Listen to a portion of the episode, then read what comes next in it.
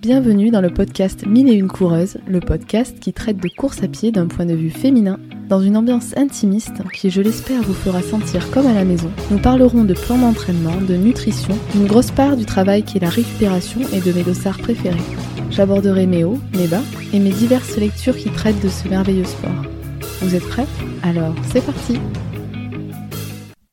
Hello, bonjour à tous, j'espère que vous allez bien. De mon côté, tout va super bien. Aujourd'hui, je vous propose qu'on se retrouve pour enfin débriefer de mon semi-marathon du 8 octobre que j'ai couru au niveau de Dijon. C'est le semi-marathon des Grands Crus, plus précisément. Et vous allez me dire, il était temps parce que même si c'est il n'y a pas si longtemps le 8 octobre, eh ben le temps passe vite et euh, j'aurais pu clairement décider de vous faire cet épisode avant, mais en fait c'est volontaire parce que je voulais voir quelles étaient mes sensations à froid, mes sensations physiques comme mentales, et voir si j'avais les capacités de reprendre ma prépa, euh, donc la prépa actuelle, qui, la prépa trail, donc qui n'est pas des moindres. Euh, voilà, je voulais voir si le tout cumulé passait et pour pouvoir vous faire finalement un compte rendu global et voir si ma stratégie de prépa semi et mon idée de refaire un plan trail derrière était judicieuse ou pas. Voilà, donc aujourd'hui je peux vous le dire parce que j'ai un peu plus de recul, que ça fait trois semaines que j'ai repris une prépa et une prépa qui me change beaucoup d'ailleurs, tant parce que c'est moi qui me suis créé mon propre plan et tant aussi parce que c'est du trail, donc euh, je suis complètement sur autre chose et je vais vous dire quelque chose que j'avais rapidement abordé un jour, c'est que je m'étais dit quand tu vas commencer une prépa trail, tu vas tomber accro dès les premières sorties en nature. Ça je me l'étais dit, je me connais, j'aime trop le côté nature, j'aime trop... Euh, de base, les randos euh, où euh, voilà, tu fais corps avec la nature, où plus rien ne compte, où c'est juste toi, la terre, l'air, les animaux. Enfin, vraiment, il y a quelque chose d'assez primitif et instinctif que j'aime dans la rando et le, le côté nature, que j'étais persuadée de retrouver dans le trail, mais encore plus fort et encore plus appréciable pour moi en tout cas.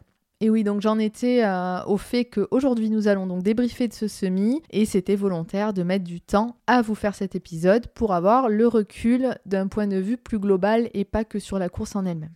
Actuellement, j'ai des données statistiques devant moi parce que j'ai décidé de façon complètement euh, irréfléchie, enfin j'ai pas voulu euh, faire ça pour l'épisode en question, mais j'ai pris la version gratuite, euh, l'essai Strava, parce que je suis sur Strava de façon normalement non payante hein, et ça me convient très bien, mais là je m'étais dit allez c'est gratuit un mois, vois ce que vois ce que c'est, vois tes stats depuis un an et puis voilà. Et je me suis dit oh mais ça tombe parfaitement d'avoir ce, cet épisode débrief parce que je vais pouvoir vous donner quelques détails sur ma préparation et surtout comment j'ai enchaîné les préparations. Je pensais que ça pouvait vous intéresser. En tout cas, moi je sais que si quelqu'un avait fait un épisode à ce sujet, ça m'aurait intéressé. Donc je me suis dit, comme tu es dans l'optique de faire des choses que tu aimerais qu'on fasse pour toi, et ben voilà, je vais essayer de faire au mieux ce que j'aimerais qu'on me fasse entendre.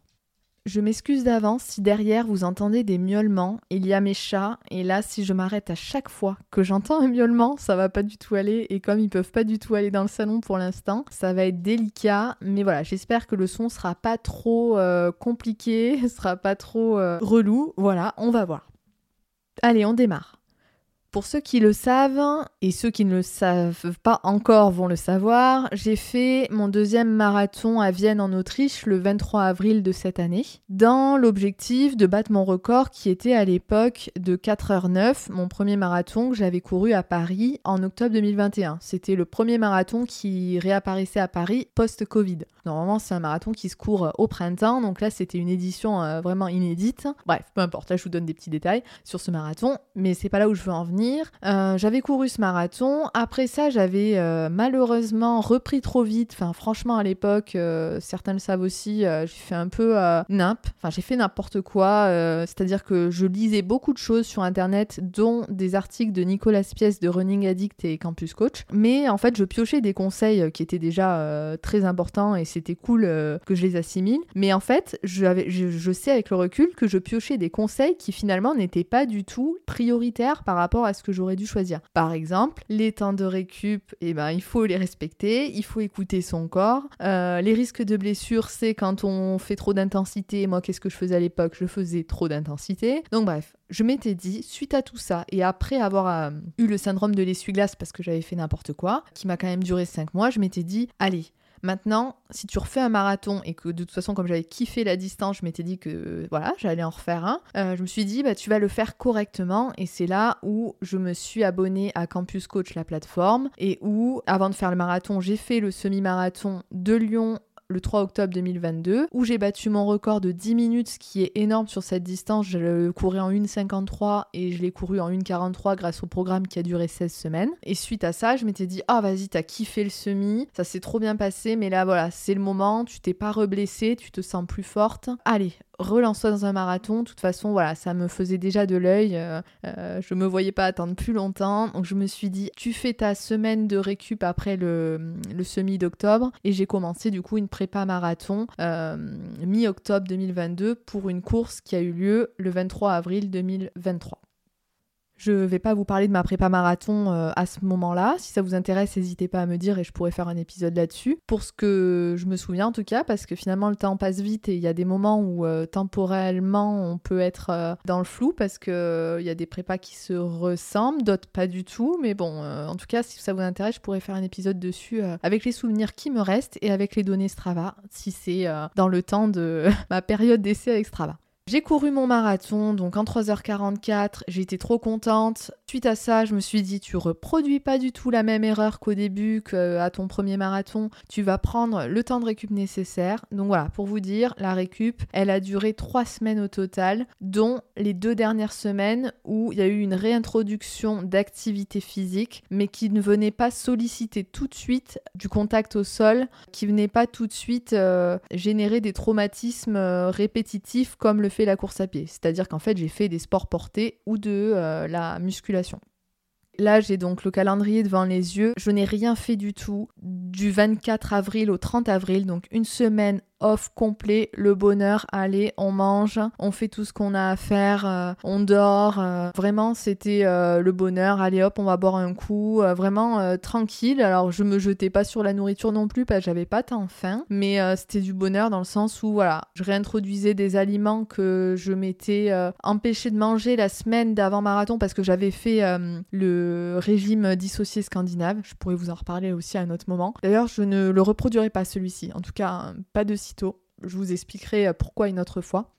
Et donc, réintroduction d'un petit renfort le premier jour de la deuxième semaine euh, de récup. Je vois que j'avais fait 15 minutes, euh, ça devait être un renfort général. Là, j'ai pas la, euh, j'avais pas détaillé la séance quand j'ai fait le compte rendu, mais ça devait être un full body tranquille. C'est pas quelque chose qui a dû mobiliser beaucoup mes jambes, sûrement un peu, ou en tout cas, si ça l'a été, ça devait être les fessiers et, j'ai pas vraiment fait d'exercice de type squat, etc. parce que c'était encore trop tôt. Le j'ai fait un peu de vélo à la salle. J'étais encore inscrite parce qu'entre-temps, là, je me suis désinscrite, mais je vais me réinscrire.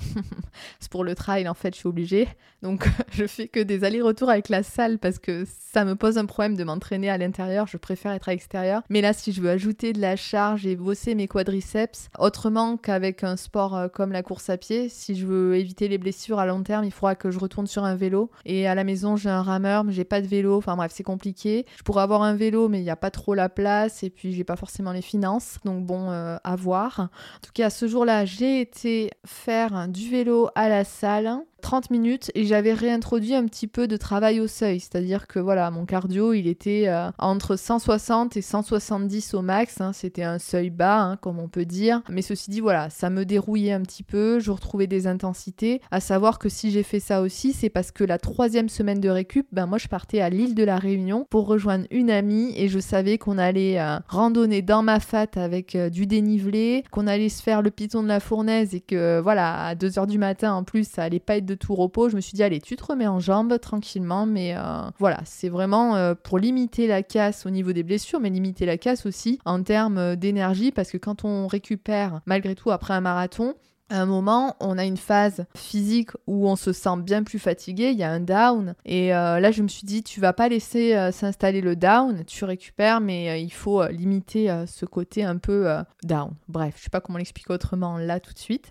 Suite à ça, en fait, dans cette deuxième semaine de récup, j'ai repris la course à pied le samedi. Donc concrètement, euh, j'ai passé une semaine et cinq jours sans course à pied du tout après mon deuxième marathon. Et j'ai couru 4,6 km à 6,43 au kilomètre. Donc ça m'a fait 30 minutes euh, le samedi. Donc c'était reprise en douceur. Et derrière, il y a eu le dimanche une sortie de 8 km à 6,15 au kilomètre sur 50 minutes au total. Voilà, c'était une réintroduction d'un peu plus long, mais bon, euh, voilà, tout doux, tout doux.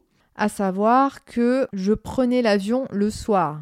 Donc, euh, je me suis dépêchée. Après, je suis partie euh, à l'aéroport. Enfin bref, j'ai tout enchaîné. Et me voici arrivée euh, à l'île de la Réunion le lundi 8 mai. Et là, c'était parti. Alors non, là, ce jour-là, on n'est pas tout de suite allé randonner. Je me suis reposée, etc. On a passé la nuit. Et le lendemain, on est parti pour deux jours de randonnée dans ma fat avec un hébergement dans un gîte sur place. Et je vais vous dire, le mardi, donc ça faisait deux semaines et deux jours que j'avais fini le marathon. On a fait 15 euh, premiers kilomètres avec 847 mètres de dénivelé du vertical quasi direct en plus. Hein. Euh, la majorité du dénivelé était situé dans, les premiers kilomètres. Donc c'était vraiment costaud, mais waouh, ça vaut vraiment le coup si vous avez l'occasion d'y aller, c'est exceptionnel. Euh, le lendemain, on, donc on a dormi dans le gîte. Le lendemain, on est parti pour 9 km pour euh, finir la boucle finalement. non, je vous dis 9 km, 10 km exactement. Et voilà, après le jeudi, on s'était reposé. Le vendredi, on est parti dans la nuit, donc au Piton de la Fournaise, ce qui nous a fait 6 km de montée et, 6 km de descente euh, environ. Donc 12 au total, sans trop de sommeil entre-temps malgré tout, parce qu'on a fait d'autres choses les autres jours. Mais bon, ça valait le coup, franchement, voilà, ça m'a remis en jambes et je me suis dit, ok, t'as repris par de la randonnée. Avant d'imaginer ta prépa semi, qui du coup a démarré directement à mon retour de la Réunion. Donc ça faisait trois semaines totales euh, sans footing, sauf les deux fois les derniers jours de la deuxième semaine de récup. Et si j'ai eu aussi euh, deux kilomètres que j'ai couru quand j'étais à la Réunion euh, en, en, côte. J'ai voulu faire ça, j'avais envie de me remettre dans des sensations de course et pas que de randonnée. Donc me voilà reparti le 15 mai pour une prépa qui normalement aurait dû s'arrêter le premier euh, week-end d'octobre parce que de base je comptais courir le semi d'Annecy. Sauf que j'ai pris les dossards trop tard, du moins je les ai pas pris parce que j'ai pas pu les prendre, c'était trop tard. Euh, il y avait vraiment peu d'inscrits sur cette course et je me suis dit vas-y tu fais quoi euh, en août hein. Je me suis dit ça tu fais quoi? Je me suis dit bah, rajoute-toi une semaine d'entraînement et puis fais celui de Dijon sachant que c'est pas si loin de là où j'habite, de Bourges. Je me suis dit allez, c'est plutôt pas mal. Après, quand j'ai vu 113 euh, de dénivelé positif, oulala, pas trop roulant pour faire un, record et pour euh, arriver à, faire mes, mon temps. Euh, à la base, c'était 1,37. Je me suis dit, oulala, chaud, chaud, chaud, mais bon, on va tenter. Et puis, surtout, moi qui aime le vin et qui m'intéresse à l'élaboration du vin, à la culture, etc., je me suis dit, c'est parfait. Autant déambuler dans les vignes et, prendre du plaisir dans ces si beaux domaines. Et, et je vous en parle après, mais ouais, je suis pas déçue, je regrette absolument pas petit chiffre pour vous dire, là, la prépa semi, elle a duré 21 semaines. J'ai fait 904 euh, km au total, non un peu plus du coup. Euh, j'ai fait 914 km au total avec 85 euh, heures et 22 minutes d'entraînement. Sur tous les entraînements qui m'étaient demandés, j'en ai réalisé 95 sur 99. À savoir qu'il y en a trois que j'ai dû euh, laisser de côté parce que euh, en juin, je suis partie euh, en vacances à la montagne. On a fait aussi beaucoup de trails en plus de mes séances d'entraînement et j'étais canée. J'étais montée à 100 km à la semaine, tout cumulé. Et non, là, j'étais pas prête. Mon corps a rien compris. J'ai eu des symptômes de surentraînement à mon retour et je me suis dit, ah là, c'est mort, va pas te tuer, enlève-toi trois séances. Enfin, en fait, je me suis même pas dit, enlève-toi trois séances. J'ai fait en fonction de mes sensations. Et puis les deux autres, c'est juste une question d'organisation et d'ailleurs, je vous le dis comme ça, quand vous avez un plan d'entraînement, normalement, si vous réalisez entre 80, allez, au minimum 90% de vos séances, vous pouvez quasi être sûr d'atteindre une progression euh, palpable. Vraiment, euh, peut-être pas sur le temps qui vous est donné sur votre plan, si, si c'est des plans où on vous donne un peu votre allure cible. Euh, logiquement, c'est ça. Mais alors, si c'est si par exemple vous réalisez 95%, 75%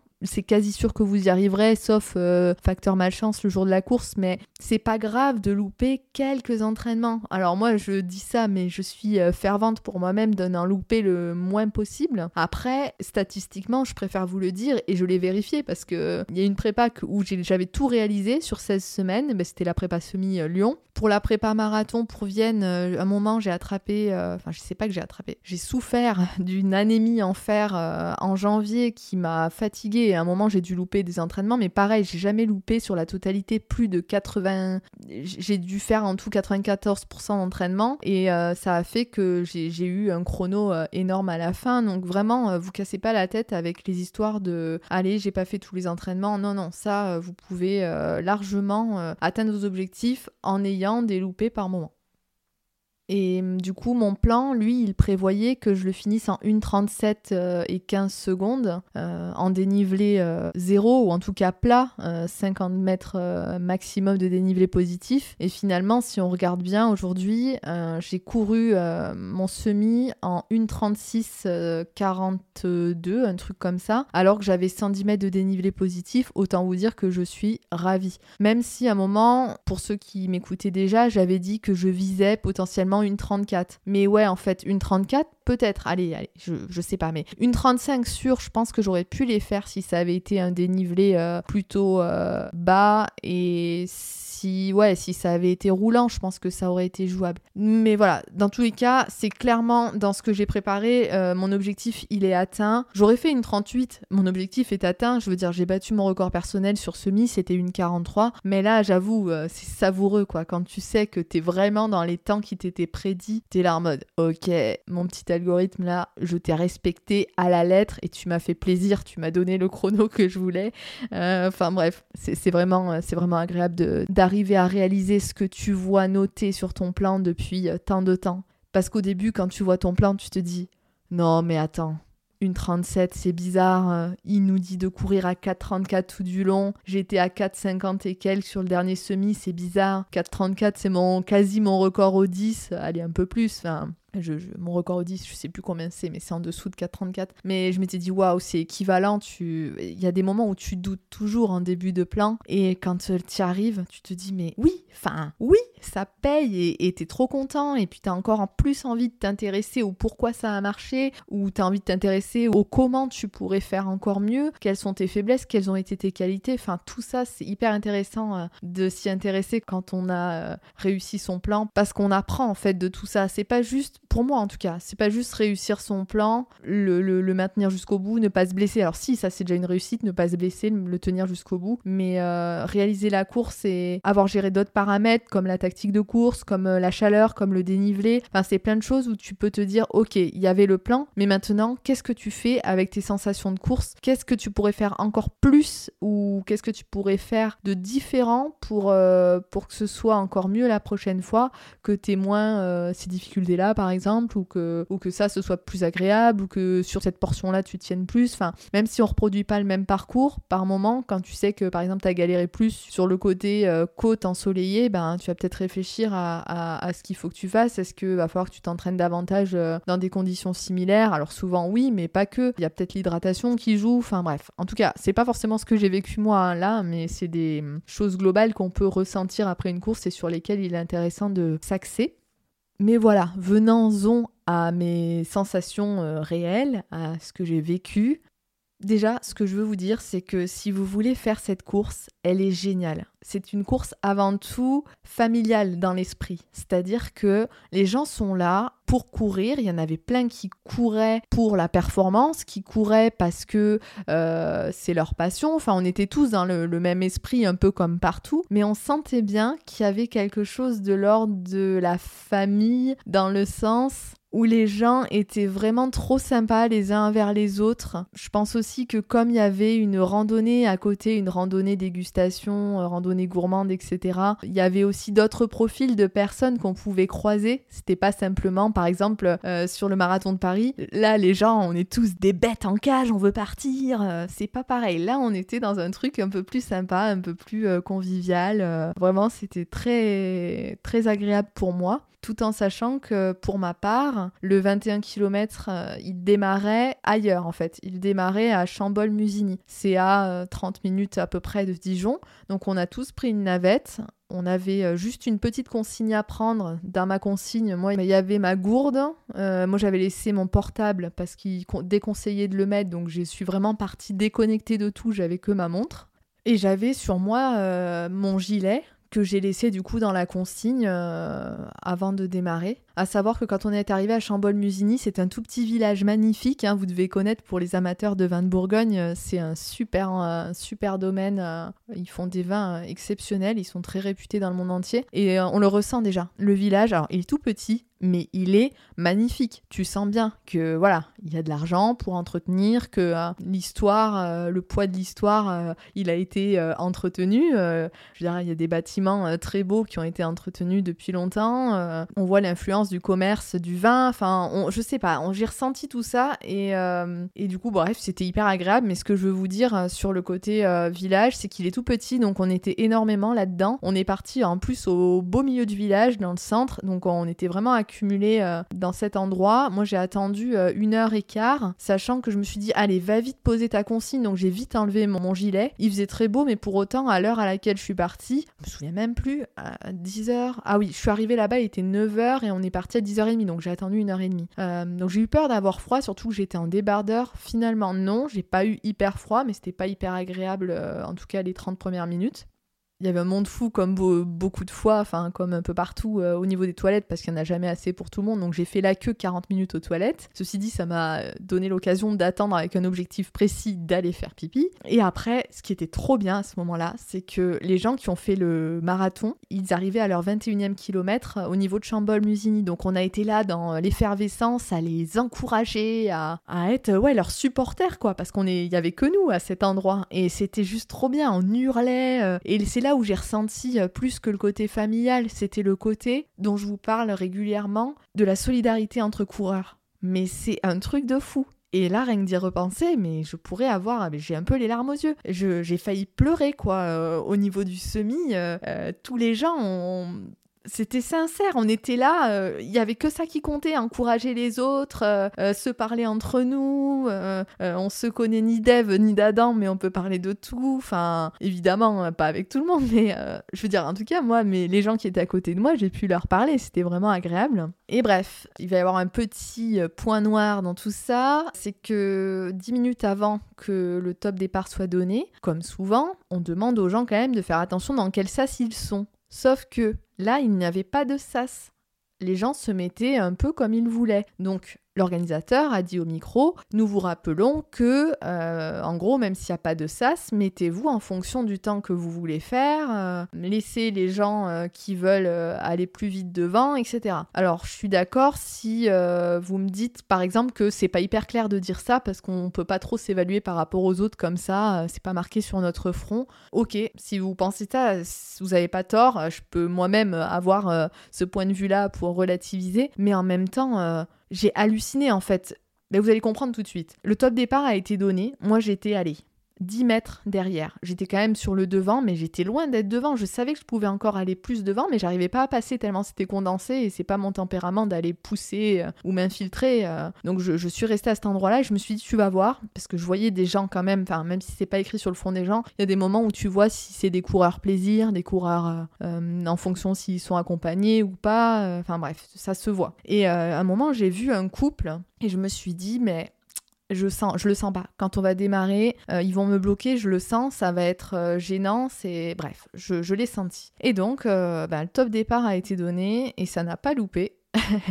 la dame, ça, ça m'a tellement mais énervé, mais vous pouvez pas savoir. C'est pour moi c'est insupportable, c'est de l'irrespect en fait. Elle était en train de remettre son téléphone dans sa poche, mais en mode tout doux. Le top départ été donné et elle est pas partie en fait. Elle trottinait et, elle remettait, elle demandait à son mari de mettre le portable. Alors je vous dis ça, ça a duré, euh, enfin la scène a dû durer 10 secondes, pas plus, parce que moi j'ai essayé de passer, sauf que euh, j'ai failli me prendre une barrière sur le côté droit parce que j'ai trouvé un moyen de ne pas les bousculer, mais euh, de fait, il y avait, si vous voulez, le pied de la barrière que je n'avais pas vu. Alors, grande chance j'ai eu, je ne sais pas, euh, je l'ai vu à temps, j'ai sauté par-dessus le pied, mais je me suis fait une petite frayeur. Après, alors moi ça ne m'a pas concerné, mais je vois à ma gauche une femme euh, d'une vingtaine d'années qui s'était amusée à filmer. Alors elle aussi, elle s'était mise devant alors que du coup, elle n'était pas là pour la performance puisqu'elle se filmait en train de démarrer. Alors elle était en train de filmer et voilà qu'elle fait tomber le téléphone.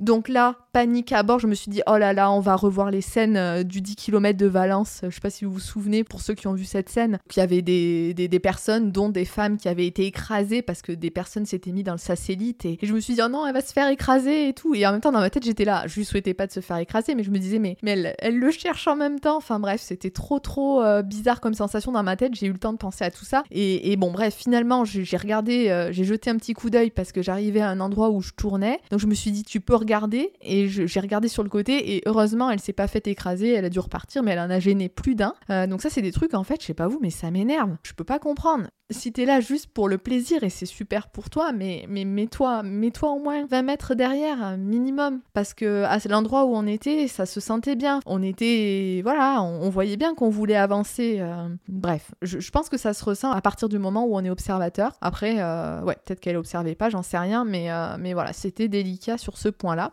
Après ça, me voilà partie. Euh, ça a été un démarrage en côte, déjà, d'entrée de jeu. Petite côte, hein, c'était pas long, 20 hein, mètres. Ceci dit, après, du coup, j'ai tourné. Là, une descente où on traverse Chambol-Musigny en sens inverse. Et là, me voilà partie, comme je le disais, sur des bases. Alors, je suis partie sur des bases de 4,20 parce qu'il a fallu que je double plein de gens et surtout que je rattrape mon retard du début avec la dame qui m'a coincé euh, voilà, entre la barrière et, son mari. Donc du 4,20 où je me suis dit ah là là là là, faudrait pas que ça te crève parce que direct ça te casse les fibres plus que d'habitude, donc euh, les fibres musculaires. Donc je me suis dit j'espère que ça va pas te cramer. Après logiquement je m'étais entraînée quand même sur des départs euh, puissants on va dire, des départs où de toute façon je me connais. C'est rare que je démarre à l'allure convenue ou que je démarre moins vite. Je suis plutôt du style à aller plus vite et ralentir une minute après le départ. Mais bon, je, je vois que je suis à 4,20, je me dis, allez, c'est bon, t'as rattrapé un peu ton retard. Hein. donc au bout d'une minute 30 de minutes, j'ai ralenti et j'ai essayé de tabler sur du 4,27. Hein. C'était euh, sur des bases d'une heure 34.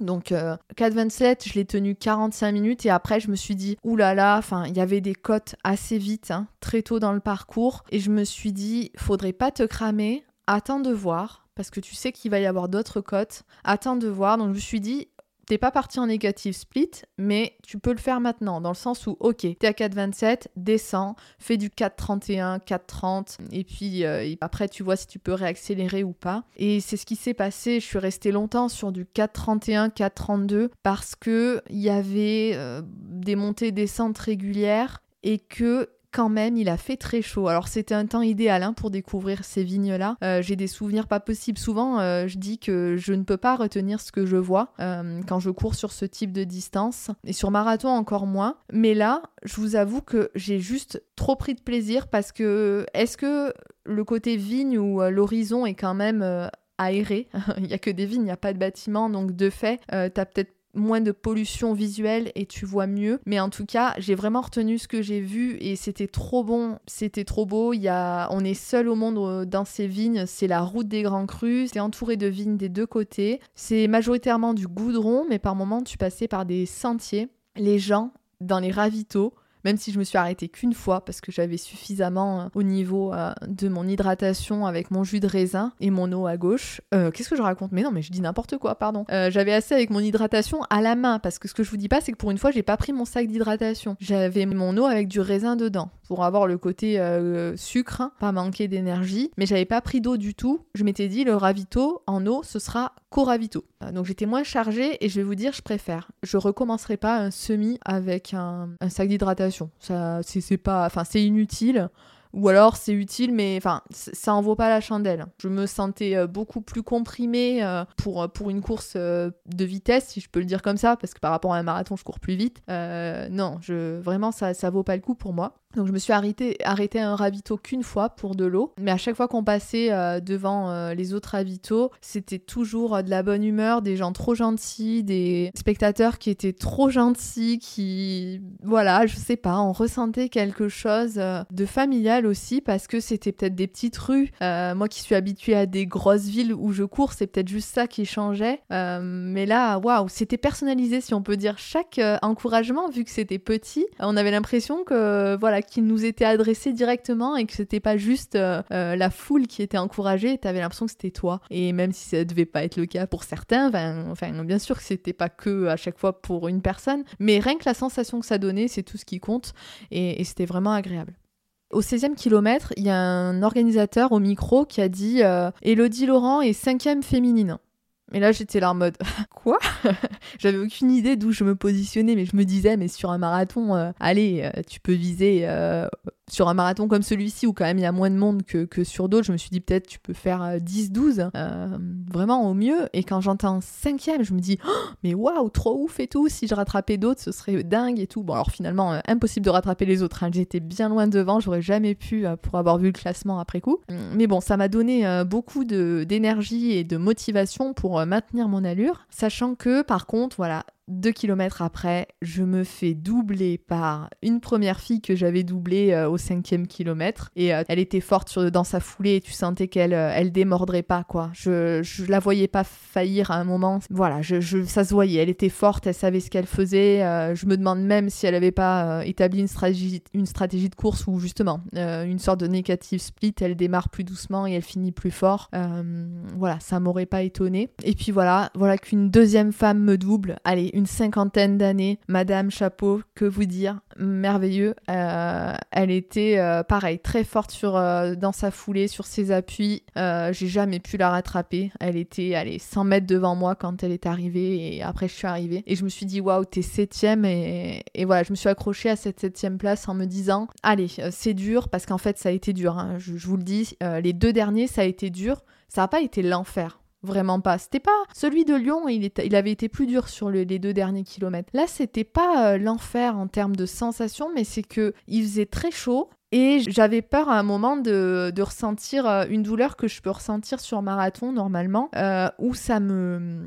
C'est l'acide lactique, euh, j'en suis sûre. l'acide lactique et le manque de renfort, où ça me fait mal au niveau des côtes, comme un point de côté, mais un peu plus haut. Et vraiment, je, je craignais de ressentir ça parce que je sentais que j'avais tenu une telle intensité sur tout le semi que j'avais peur de ça. Donc c'était dur aussi psychologiquement parce que j'étais dans cette crainte-là.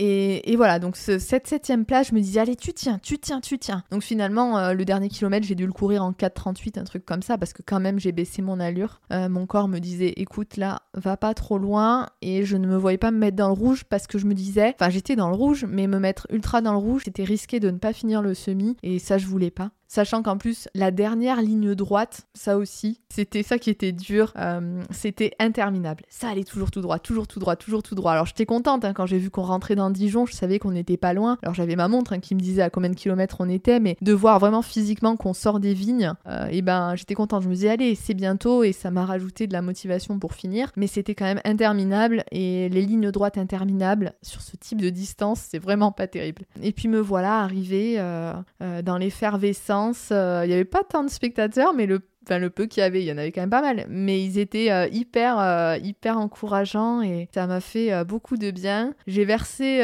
ma petite larmichette toute seule quand on m'a remis la médaille parce que j'étais vraiment trop ravie. Surtout vu le dénivelé que je venais de faire. Alors, ça paraît peut-être pas beaucoup comme ça, 110, mais quand tu vas vite, 110, c'est pas un parcours roulant du tout. Donc, j'étais ravie.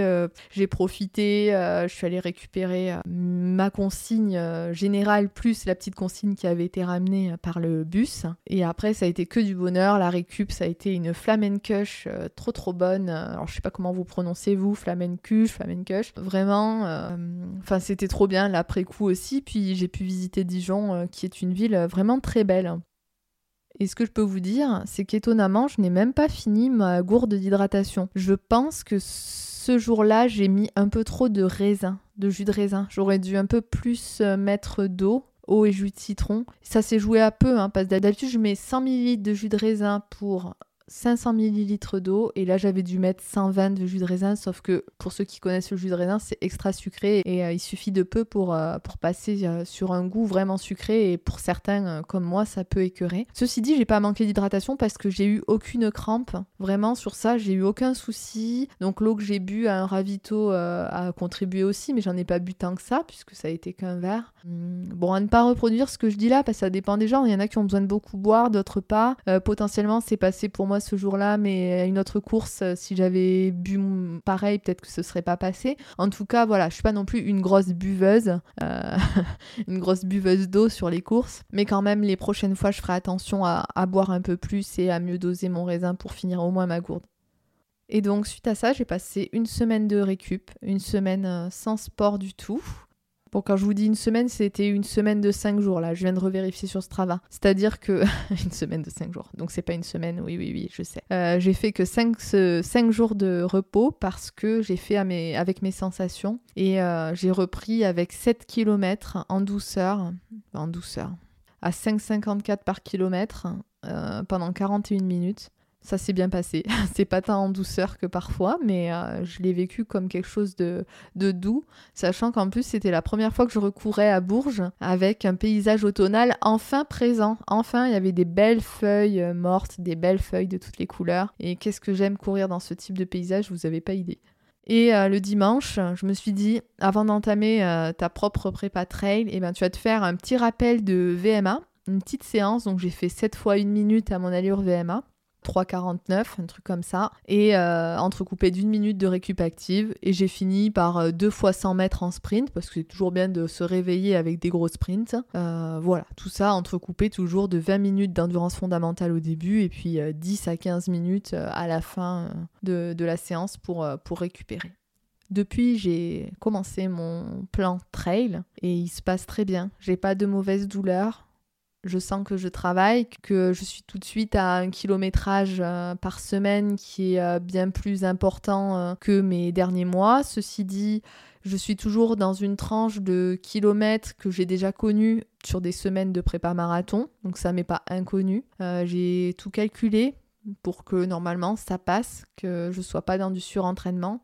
Je peux me tromper aussi, euh, ça peut arriver. Pour l'instant, euh, tout va bien. Mais je, voilà, je suis plutôt confiante. Là, j'entame ma quatrième semaine et c'est les blocs souvent c'est de quatre semaines. Donc on a trois semaines de travail de qualité, du travail de fond euh, avec l'endurance fondamentale. Et la quatrième, c'est de la récup. Donc là, on passe sur un entraînement qui, en kilométrage, est bien plus léger. Et ça va faire du bien. C'est pour permettre au corps d'assimiler l'entraînement et du coup de progresser c'est ce que je vous disais euh, à plusieurs reprises, le, principe de surcompensation.